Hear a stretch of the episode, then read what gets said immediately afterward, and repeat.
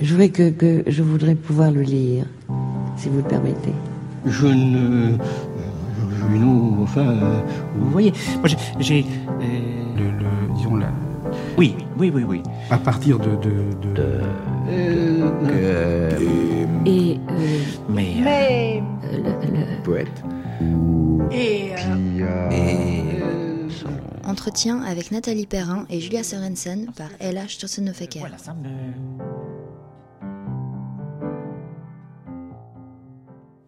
Sensu coriandre. Je pense qu'on s'en tire mieux avec la Sensu coriandre. Je prends une photo, ça. C'est c'est le vrai nom C'est toi qui, l'a- qui lui a donné ce nom? Non, c'est qu'en fait, hier, je suis passée devant un super étrange panneau à Puy. Ouais. C'était marqué, euh, c'était peint à la main, c'était un panneau, je sais pas, comme ça, grand, c'était marqué cabinet naturopathe. Ouais. Et il y avait écrit sans sucre, C'était Ouais. tellement joli. Ouais. Je me suis dit, euh, toute la journée, j'ai pensé à ça.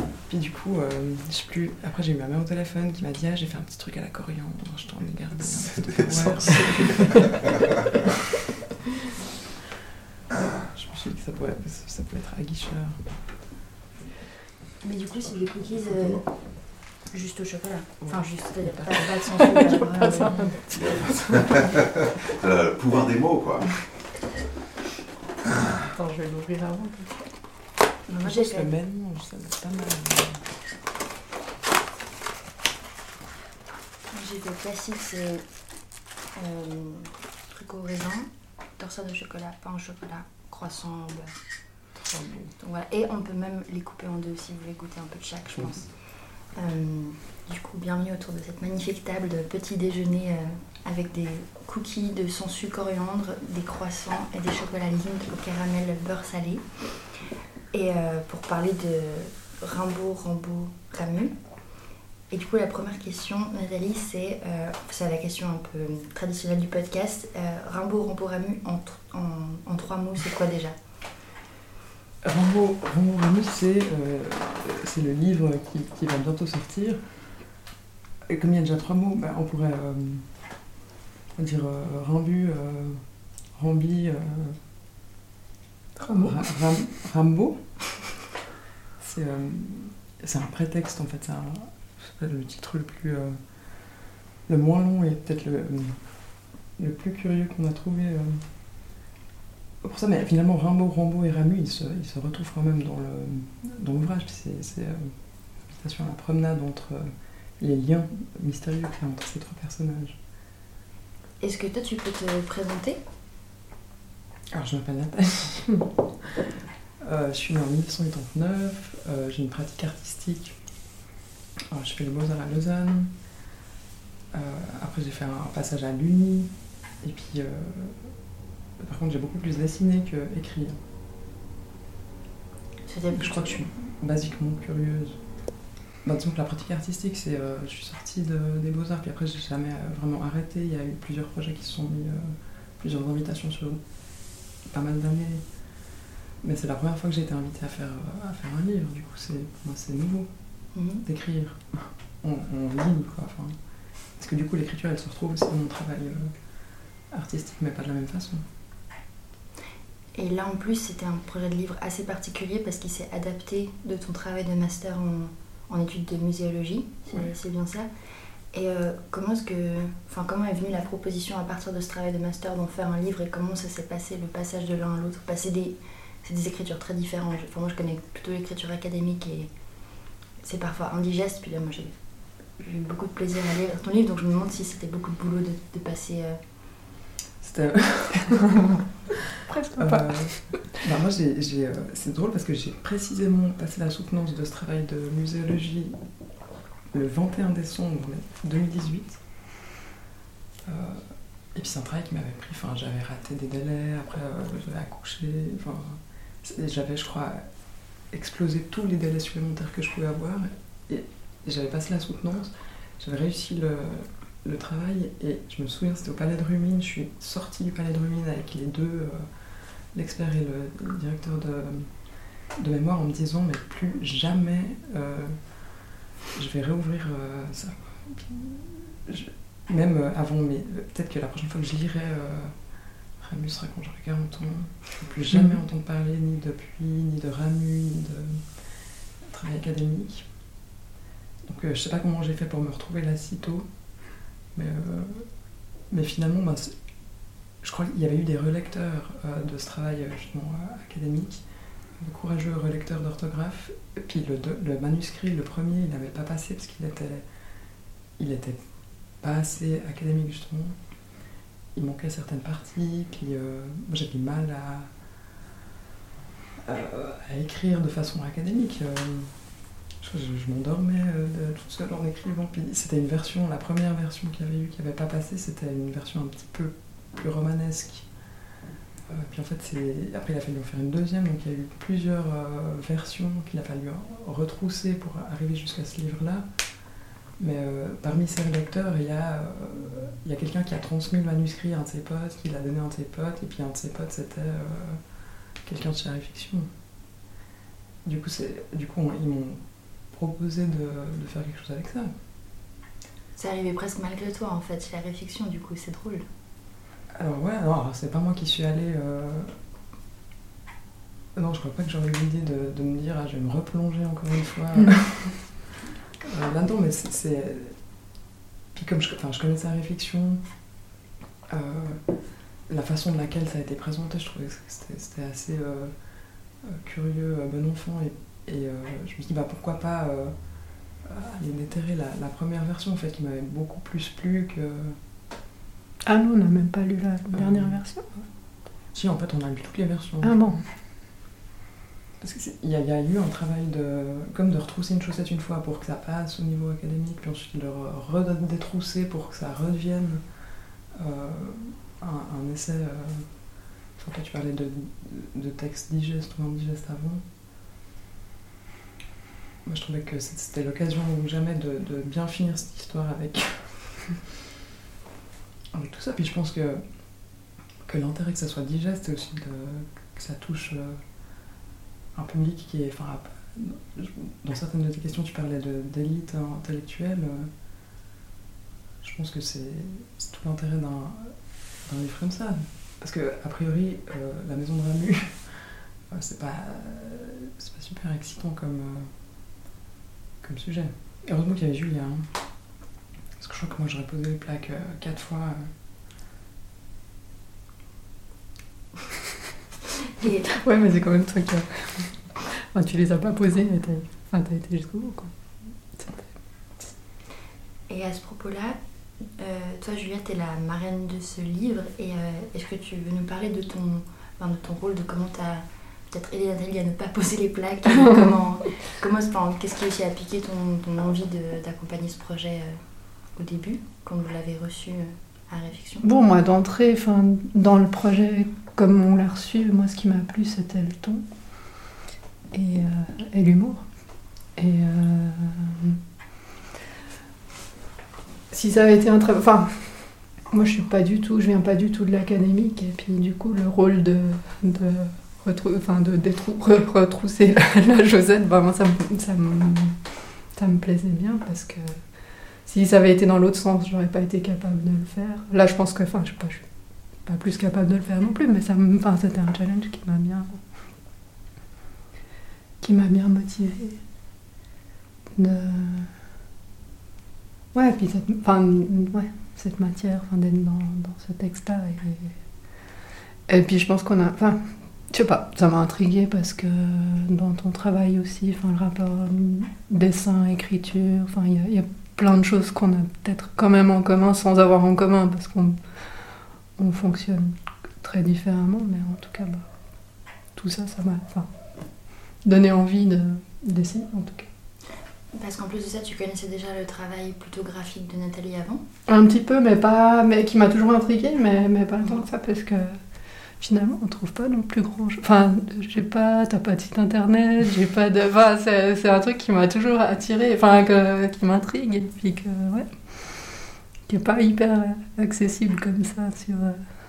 Mais du coup, c'est peut-être une question qui se destine à vous deux, mais euh, dans, ce, dans le livre de, de Rimbaud, Rimbaud Ramu, euh, justement, il n'y a pas que du texte, tu as aussi tous ces, tous ces dessins qui accompagnent et qui ponctuent le texte. Et est-ce que tu, tu pourrais un peu nous expliquer peut-être comment comment c'est. Enfin, en fait, qu'est-ce que les dessins ont apporté pour toi euh, là-dedans au texte? Est-ce qu'ils étaient présents de base dans ton travail euh, de master ou est-ce que c'est venu avec le, projet réflexion et...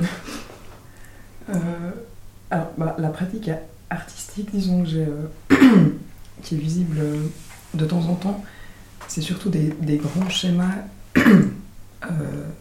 abstraits. Donc, il y a ces dessins qu'il y a dans le, dans le livre de Rambo, Rambo Ramu c'est des, des, dessins euh, d'humour en fait qui sont. C'est la première fois que, euh, que je sors ces dessins, enfin que, j'ai toujours fait pour moi, mais que, qui sont jamais sortis parce que. Enfin, je sais pas pourquoi euh, ils sont jamais sortis, mais moi je les ai vraiment. C'est quelque chose que je fais pour moi et que j'ai beaucoup fait pendant que, que j'étais en train de, de, faire ce travail, ou que j'étais à l'Uni. Et il y avait une collection en fait de dessins à propos de ce, travail de, mémoire et puis à propos du master que j'avais fait qui était là déjà. Euh, je pense que ils sont très différents des dessins qui sont, euh, par exemple, quand il y a des expos, des galeries, c'est pas du tout euh, ce type de dessin-là. Je pense qu'avec ce type de dessin qui sont, alors, sûrement qui fait que il y a, un dessin ne peut pas faire rigoler tout le monde. En tout cas, moi, s'il me fait rigoler, moi, je pense que ça fonctionne comme un outil de synthèse. Euh, je pense que pour réussir à faire un dessin qui est, euh, qui est simple et puis qui, qui, moi, va me faire rigoler, ou bien on va en fait à lui seul euh, rapatrier comme ça plein de, concepts, mm. moi, ça, ça, peut me faire avancer un, palier plus loin ou dans la construction de l'histoire. Je pense qu'il y a des dessins qui, qui ont été, qui, sont vraiment très très anciens, disons, qui étaient là dès le début, ben, notamment le il y a un, plan de la controverse que j'avais, c'est le seul dessin que j'avais dû présenter en fait pour euh, expliquer euh, ce travail quand j'ai dû euh, soutenir. Et puis il fallait expliquer, et je pense qu'avec des dessins c'est quand même plus... surtout quand c'est un séminaire de 7h30 du matin, puis qu'il faut regarder des, des, posters avec des tout petits textes en caractère 8, ben, peut-être que ça a marché parce qu'il y avait des dessins et que ça donnait un petit peu envie de regarder, mais moi c'est tous ces dessins, ils ont accompagné ce travail, je pense, comme outil, puis comme euh, sas de décompression aussi. Euh, euh, après, il y a des dessins sur, sur la ville de Puy ou sur le, jour de liesse au conseil communal. Je pense qu'il y, a des dessins qui ont aussi fonctionné comme, comme grand moment de détente. Mmh. Ouais, bah, je pense d'ailleurs au moment enfin, quand on était proche de la fin, mais qu'il y avait encore ce gros morceau, tout d'un coup, euh, tout d'un coup, il y, a, une dizaine de dessins qui sont arrivés dans ce moment qui était un peu tendu. Enfin, moi, je l'ai senti aussi comme ça. Moi, je pense qu'il y a euh, le, texte, enfin, je sais pas si euh, l'église Sainte-Marie de Sion en Éthiopie, eh ben, le texte, il va chacun va imaginer à quoi pourrait ressembler l'église Sainte-Marie de Sion en Éthiopie ou les hyènes de Harar, chacun a sa propre je sais trop Image personnelle de l'alien. Mais euh, je pense que ça, ça, déclenche chez le lecteur le dessin et le texte vraiment différents, euh, différentes choses. Mais pour moi, l'un va, va pas sans l'autre. C'est vrai qu'avec des dessins, on peut dire pas mal de choses aussi sans avoir besoin de, de, plusieurs pages.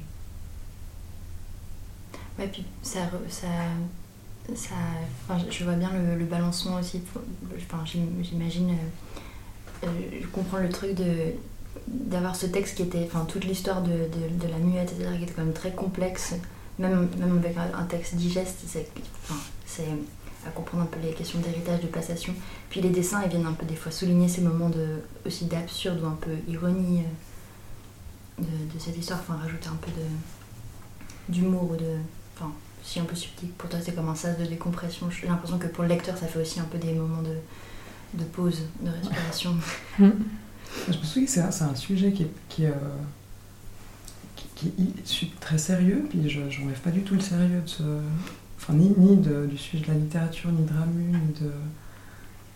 Euh, ça, je pense pas que les dessins fonctionnent comme. Euh, comme moquerie, en tout cas pas de ma, pas de ma part, mais je, me dis ces dessins, ils ont aussi permis à des moments où où c'est quand même. Euh, enfin, on, s'attaque à quelque chose de, de, quand même très très euh, euh, cadré, de très très sérieux, de d'assez noble comme ça, ça peut, ça peut faire peur, je pense, de, mhm.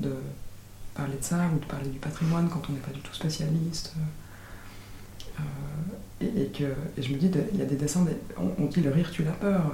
Des fois, d'avoir un petit dessin puis de réguler un petit peu, ça ne permet pas d'atténuer le, le, sérieux du sujet, mais au moins d'oser entrer un petit peu dedans, je pense. Des deux côtés, du mien et, peut-être aussi d'un lecteur qui serait un peu. Un peu impressionné. Ouais, je pense que de rigoler, ça permet de. Quand même aussi. Peut-être que ça, c'est un moyen de, rentrer quelque part. Euh, et en fait, ça reprend un peu ce que tu disais, mais de, de dans tes autres euh, dessins ou graphiques, euh, enfin, moi j'ai surtout vu les affiches pour les 20 ans de réflexion. Mhm. C'était, c'était, enfin, c'est quelque chose, il y a aussi un peu toute une partie textuelle, parce que ces espèces de schémas où tu où il y a, il y a plein de mots qui se croisent, qui se relient, qui connectent un peu plein d'idées. Et, euh, et qui, toi tu dis que ça, ça, te paraissait très organisé, et puis en même temps j'ai l'impression qu'il y a un côté aussi un peu désorganisé, parce que si tu, tu sais pas la structure de base, tu comprends pas forcément où ça va. Et euh, est-ce que cette, cette, ces, ces, liens entre des idées parfois un peu disparates, c'est un truc que tu as l'impression d'avoir aussi dans l'approche que tu avais de ce, de ce livre? Enfin, j'y pensais parce que je me disais pour moi, euh, rien que dans le texte, tu vois Rimbaud, Rambo, Ramu, et pour quelqu'un qui est en l'extérieur, c'est quoi le lien entre ces trois personnes? Et, en fait, il y en a un. Donc, euh, est-ce que tu as l'impression que c'est un peu cette, structure de connecter plein de choses? C'est quelque chose que tu as repris dans ce, là, vraiment dans le, texte, dans la façon d'aborder euh, le sujet? Bah, c'est vrai que je pense que le, public qui, peut regarder des drapeaux, ou bien euh, bah le dernier projet c'était au CHU, alors il y avait une, vraie organisation militaire dans la façon qu'il avait fallu pour faire le dessin. Donc il y a une, organisation très rigide pour arriver à un espèce de chaos comme ça, mais je pense que le public qui va regarder, euh, bah là je parle d'un dessin qui faisait quand même euh, je sais pas, 15 mètres, 14 mètres de long, avec plein de mots, euh, et que le public qui vient regarder ça, bah, c'est un public captif dans un hôpital qui du coup qui, qui se promène dans ce texte, et puis quelque part c'est un chaos bienvenu parce qu'il a le temps de promener, puis d'aller prendre les chemins qu'il a envie. Euh, dans l'écriture, je pense que c'est pas possible de. en tout cas, dans un livre euh, euh, vendu comme ça, c'est pas possible de, de, proposer quelque chose de totalement chaotique comme, comme dans les dessins. Il faut quand même. Enfin, sinon, je pense que le lecteur se perdrait complètement. Il y, a des. Il y, a, y, a, plein de passages. Enfin, là, j'ai relu des petits bouts juste avant. Il y a plein de passages où, on retrouve, je pense, des, des, fantômes du chaos que j'aime bien. Enfin, tout d'un coup, je dis que c'est l'année du, du singe de feu. Ben, ça n'a aucun rapport avec la municipalité de Puy. Euh, je pense qu'il y a des fois des, parenthèses dans des parenthèses qui font qu'on. C'est comme une, une, promenade, puis ensuite on. Ouais, mais quand je dis que, es très, enfin, que je te trouve très organisée, c'est qu'il y a ces choses qui, quand même, à chaque fois, elles sont pas là pour rien non plus, elles apportent à chaque fois elles apportent vraiment quelque chose. Et puis moi, ce que j'ai l'impression, c'est qu'à aucun moment, toi, tu perds le cap. En fait, il y a, quelque chose de très déterminé dans la, dans, dans la trajectoire de base. Et puis autour, bah, il y a des choses qui, qui s'organisent, mais quand même, enfin, je trouve que tu as un... C'est comme des petites haltes sur euh, l'autoroute, alors. Mais c'est vrai qu'il y a toujours un rapport. Même avec les corbeaux de... De Schwitz c'est donc c'est un enfin ton livre aussi parle beaucoup de la question des, maisons d'écrivains. Et il y a un moment tu cites euh, euh, Poisson. Je mhm. je sais plus si c'est j'allais dire Georges Poisson mais je suis plus sûre que c'est ça. C'est ça super euh, qui, qui, souligne l'importance de, des maisons d'écrivains dans le rôle de la création parce qu'il dit que c'est une sorte d'intermédiaire entre l'écriture et l'inspiration qui abrite un peu l'imaginaire et et euh, tu, tu, parles de différents écrivains, de leur maison. Il y a Marguerite Duras, mais sinon, il me semble que c'était majoritairement des hommes. Et puis moi, j'ai je repensais pas mal à l'essai de Virginia Woolf, Une chambre à soi, en lisant ce, ce livre, parce que donc elle, elle souligne qu'il est, enfin à quel point c'est essentiel pour une femme d'avoir assez d'argent, mais surtout un espace personnel pour pouvoir créer. Et vous, en, étant deux artistes femmes, je me demandais qu'est-ce que, est-ce que vous, vous avez un, rapport aussi important avec euh, une chambre ou une maison ou un appartement euh, à vous qui, dont vous avez aussi besoin pour, euh, pour développer votre création ou, pas forcément? Bon, on en a un petit peu parlé de cette question. Mais ben, on s'est quand même dit les deux que enfin, c'est moins l'espace que le temps qui est, qui est, qui est alors, enfin, moi j'ai un espace en tout cas, enfin, je me suis construit une espèce de grotte où, je suis un peu coupée, mais c'est plus de, trouver, de dégager du temps, du temps continu pour faire mes projets. Euh, ouais. Ce serait bien de pouvoir discuter avec euh, Virginia Woolf directement de, de tout ça, mais moi je pensais aussi vraiment le, le temps qui fait plus défaut que, que l'endroit, parce que moi j'ai pas besoin d'un. Enfin oui, j'ai un bureau, j'ai, euh, tout est là pour que je puisse travailler, mais en même temps je, je travaille jamais. J'aime bien euh, soit piquer les bureaux ou les cuisines des autres. Je crois que j'arrive à travailler. euh, Donc le train, c'est un endroit où je travaille très très bien. Mm. Parce que du coup, je me dis, si je fais euh, Lausanne-Saint-Gall, c'est tant de- d'heures de, travail. En plus, il y a quelqu'un qui nous rappelle à chaque fois que le train s'arrête où est-ce qu'on est. Donc il y a une sorte de d'arbitre du temps comme ça. Mm. Moi, j'aime beaucoup, beaucoup euh, travailler dans les trains, en fait. Dans les bibliothèques, mais je crois que je préfère travailler ailleurs que, que là où il faudrait. Cette fois, j'ai eu un atelier pendant six mois, ça m'a traumatisé. J'ai rien fait. Je me disais, voilà, maintenant, euh, il faut avoir des idées. Puis... Mais non, j'ai pas de chambre de travail. euh.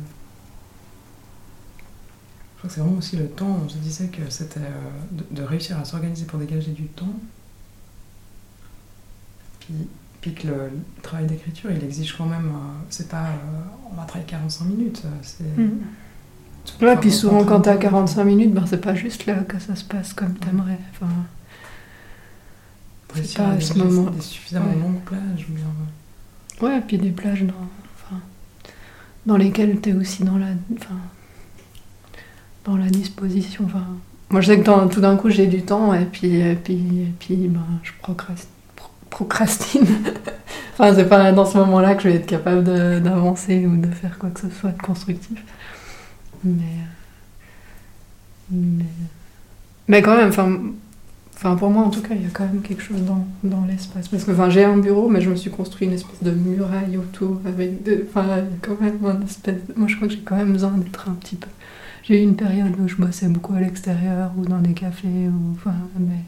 en fait, je crois que ça, j'arrive plus. C'est peut-être l'histoire de la disponibilité de cerveau. Enfin, j'arrive plutôt... J'arrive de moins en bien, moins bien à trier. Puis du coup, j'ai un- en ce moment de... En fait, euh, euh, revenir un peu sur une autre dimension du livre, mais ça, la maison de, Ramu y est beaucoup vue comme. euh, Enfin, il y a tout ce débat de, par rapport à la, préservation de sa mémoire, la préservation de son, patrimoine, de sa maison. Et je me demandais si, si, en fait, si vous avez imaginé ou si vous avez espéré peut-être aussi des fois d'autres formes de préservation de la mémoire et du patrimoine euh, d'un écrivain, en fait, qui se différencierait de de, de parfois l'archivage qu'il y a dans les musées, de la, de la sacralisation aussi que, que, propose, que proposent les musées en, en, en préservant euh, certaines œuvres, mais il y a aussi des fois tout un, ben, tout un élitisme qui va avec. Et enfin, dans la première version de la question, moi j'avais fait allusion à, à l'anecdote la, avec la maison de Georges Simenon. Euh, parce que c'est un projet qui n'a pas du tout marché, voire même qui a laissé des dégâts à la maison euh, importants. L'histoire de ces squatteurs qui sont, qui atterris dans cette baraque de Simenon pour. Euh, mais avec le projet en fait d'en euh, de continuer à en faire vivre aussi un peu l'œuvre et la mémoire. Enfin, il parlait d'ateliers euh, d'écriture participative, etc. Et je, me disais que c'était aussi un, une approche intéressante de tenter d'avoir un rapport plus ouvert et peut-être plus malléable avec, euh, avec euh, tout le travail d'un écrivain plutôt que la question de vouloir préserver juste le bureau de Ramu, mais vraiment de, de, tout, enfin, de laisser tout intouché comme s'il il était parti la veille, qu'il y a encore ses cigarettes, etc. Mais il y a aussi une forme d'absurdité en fait de vouloir tout, à mes yeux, de vouloir tout préserver comme ça de façon très cadrée. Euh, moi, ça m'a un peu, pas mal questionné, ouais. Après, je pense que dans le cas de, dans le cas du squat de Simenon, ben, c'était effectivement une euh, problématique qui était très intéressante, qui était soulevée par euh, les gens qui étaient là-bas euh, à l'époque. En attendant, cette maison, elle allait de toute façon être démolie, mais ça, soulève des questions, par exemple, bah, en l'occurrence, c'était une maison de, plus de 25 pièces. Bah, toutes ces questions qui sont très terre à terre, mais comment on fait pour juste que la maison elle continue à tenir et puis qu'elle ne s'effondre pas sur ceux qui vont faire les ateliers d'écriture collaborative, bah, ça, demande quand même des fonds qui sont, qui sont exceptionnels. je pense qu'il y a des. Justement, il y a. Enfin, je crois que quelque part dans le livre, c'est je l'ai aussi, entre ceux qui ont, qui ont l'argent, ceux qui ont les idées de faire quelque chose, et puis, euh, puis l'organisation de tous ces gens qui, chacun ont, quelque chose à mettre dans la construction d'un projet de, de sauvegarde d'une mémoire ou d'un patrimoine. Bah, je pense à, par exemple à Patti Smith, euh, qui, est complètement fan de, Baudelaire, de Rimbaud, qui, elle, qui est punk en plus, d'ailleurs, aussi, il faut le noter, euh, et qui a, alors elle a plus 17 ans 18 ans, mais elle a acheté euh, des propriétés de, de Rimbaud ou de Baudelaire, je sais plus, mais bah, elle, elle a, elle, a, aussi les moyens de sauvegarder ces maisons, euh, enfin les, les, maintenir debout comme bâtiment, parce que juste le bâtiment, il est. Euh, la, la, maison de Simenon, en l'état dans, dans, laquelle elle était au moment où il y avait. c'était 2009, les murs étaient déjà moisis, les plafonds ils manquaient déjà de s'effondrer, donc c'était c'est déjà euh, une illusion de se dire que. Mais je pense qu'il y, a plein d'autres façons. Euh, juste la lecture, ou juste de raconter ce qu'on a lu à celui qui est à côté de nous dans le bus, je pense que c'est déjà euh, un moyen de, de partager la partager de la mémoire. Je pense qu'il n'y a pas que question, dans une de tes questions, tu disais qu'il n'y avait que les institutions euh, qui sont quand même un petit peu rigides. Euh, et puis est-ce qu'il y avait d'autres moyens? Je pense qu'il y a plein, plein, plein de moyens de, faire, vivre ça. Et puis, élite ou pas élite, je, pense pas qu'il y a que l'élite qui a accès en fait à, ça, puis que c'est bien un des buts de, ce genre de lieu comme, comme ce qui a été créé, euh, enfin ce qui va être créé à la muette, mm-hmm. c'est de rendre accessible bah, à des élèves, euh, à des gens. Je dis, nous, on est trois femmes dans une cuisine en train de parler de livres. on, fait partie de l'élite. Euh. Et puis, quelque part, les, les punks qui étaient à Épalinges, je pense qu'un punk qui vit à Épalinges, quelque part, il fait aussi partie d'une élite, mais.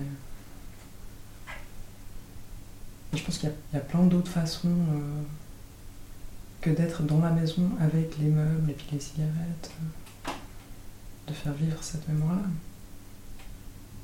Mais c'est vrai que bah, c'est fait divers, parce que c'est un fait divers euh, vraiment très très régional, l'histoire du bunker de Simenon. Puis bah, je pense que c'est toutes ces questions qui se posent autour de, de ce genre d'événement qui, euh, qui, bah, qui soulèvent entre, entre, des questions patrimoniales, euh, très théoriques ou très intellectuelles, et puis des questions vraiment très basiques sur est-ce que la maison elle tient, et puis est-ce qu'on peut mettre des gens dedans. Euh, puis qui c'est qui va payer, euh, tout ça c'est... Mm. Je pense que ça, ça, montre à quel point ça réclame un nombre d'acteurs qui est, euh, qui est inouï pour qu'un projet fonctionne. Finalement c'est assez miraculeux que quelque chose au bout de 10, 15, 20 ans finisse par être construit. Mm. Mm. Parce que je pense qu'il y aurait de quoi poser les plaques aussi pas mal de fois dans ce genre de projet. Et euh, peut-être pour, euh, pour terminer, parce que je n'avais pas écrit comme question, mais vous parliez avant d'un projet euh, le vous avez travaillé du coup les deux. C'est ça si j'ai bien compris On n'a pas travaillé ensemble, mais. On ah. invité Ah d'accord, Mais je me, voilà, je me demandais si vous vouliez peut-être parler de, de, la suite de vos projets en cours qui viennent de, de se faire. bah, on était invité, on était invité l'année passée, je crois. Euh, on était trois artistes, Adrien Dussois. Ah oui, toi tu reviens. Euh, Julia, et moi, pour faire. Euh, du coup, on s'est fait inviter en plein, pleine deuxième vague pour faire un projet au CHU avec Karine Tissot. Enfin, c'est Karine Tissot qui nous a invités. puis du coup, on s'est quand même croisés. Oui. parce qu'on était tous dans des bâtiments différents. Adrien, il était à Seri. Ouais. à la bibliothèque de médecine. Ouais, et à l'hôtel des patients. L'hôtel des patients, puis moi j'étais dans le bâtiment BH, je sais plus combien. Bah, le bâtiment, enfin, ouais, le hall central. Le hall, ouais. Et c'est un projet, bah, ça vient d'être terminé en fait, donc je trouve que c'est un projet super. Enfin, je, crois que c'était un défi technique déjà. Hmm. Puis c'était vraiment un projet, moi c'est un, je pense un des projets qui m'a le plus plu ces, ces, derniers temps. Qui était le plus ardu, mais euh, c'était justement un, immense dessin euh, où il y a euh, une vingtaine d'entretiens qui avaient été faits. Il fallait quand même que ça ait un rapport avec l'hôpital, si possible. Puis en même temps, moi je connaissais rien au milieu hospitalier, donc j'ai proposé comme idée de faire 20 entretiens avec 10 patients de différents âges pour avoir un espèce d'aperçu de, enfin, de, témoignages vivants. Donc les, témoins patients, ça allait de 6 ans jusqu'à 99 euh, ans. Puis ensuite, euh, des gens qui soignent, donc ça allait de, des médecins, des infirmiers, des infirmières, euh, qui parlaient en fait de qu'est-ce que ça. Donc ils ont tous reçu un même questionnaire pour parler de, le, du soin, qu'est-ce que ça veut dire soigner. Puis du coup, les, patients répondent, les médecins répondent aussi. Et puis c'était un, grand dessin qui allait des plus jeunes témoignages aux, témoignages centenaires. Donc ça parcourait euh, des histoires très personnelles, de l'expérience euh, vécue à l'hôpital jusqu'à, euh, en filigrane, disons, une, une histoire de l'évolution de la médecine aussi, parce que l'infirmière qui a 100 ans, elle parlait de ce qu'elle avait appris à, à l'ancêtre du CHU, donc 80 ans plus tôt, puis de comment on traitait, elle expliquait Ouais, que elle, quand elle était, elle avait 19 ans, elle était infirmière, elle devait tenir les gens à qui on faisait des, électrochocs pour les guérir, quoi, puis qu'elle se prenait des décharges avec. Donc, entre tous ces témoignages, en fait, on voyait aussi une, une évolution quand même euh, réjouissante de, la pratique médicale. Puis c'était un moment qui était assez, euh, je pense, important aussi.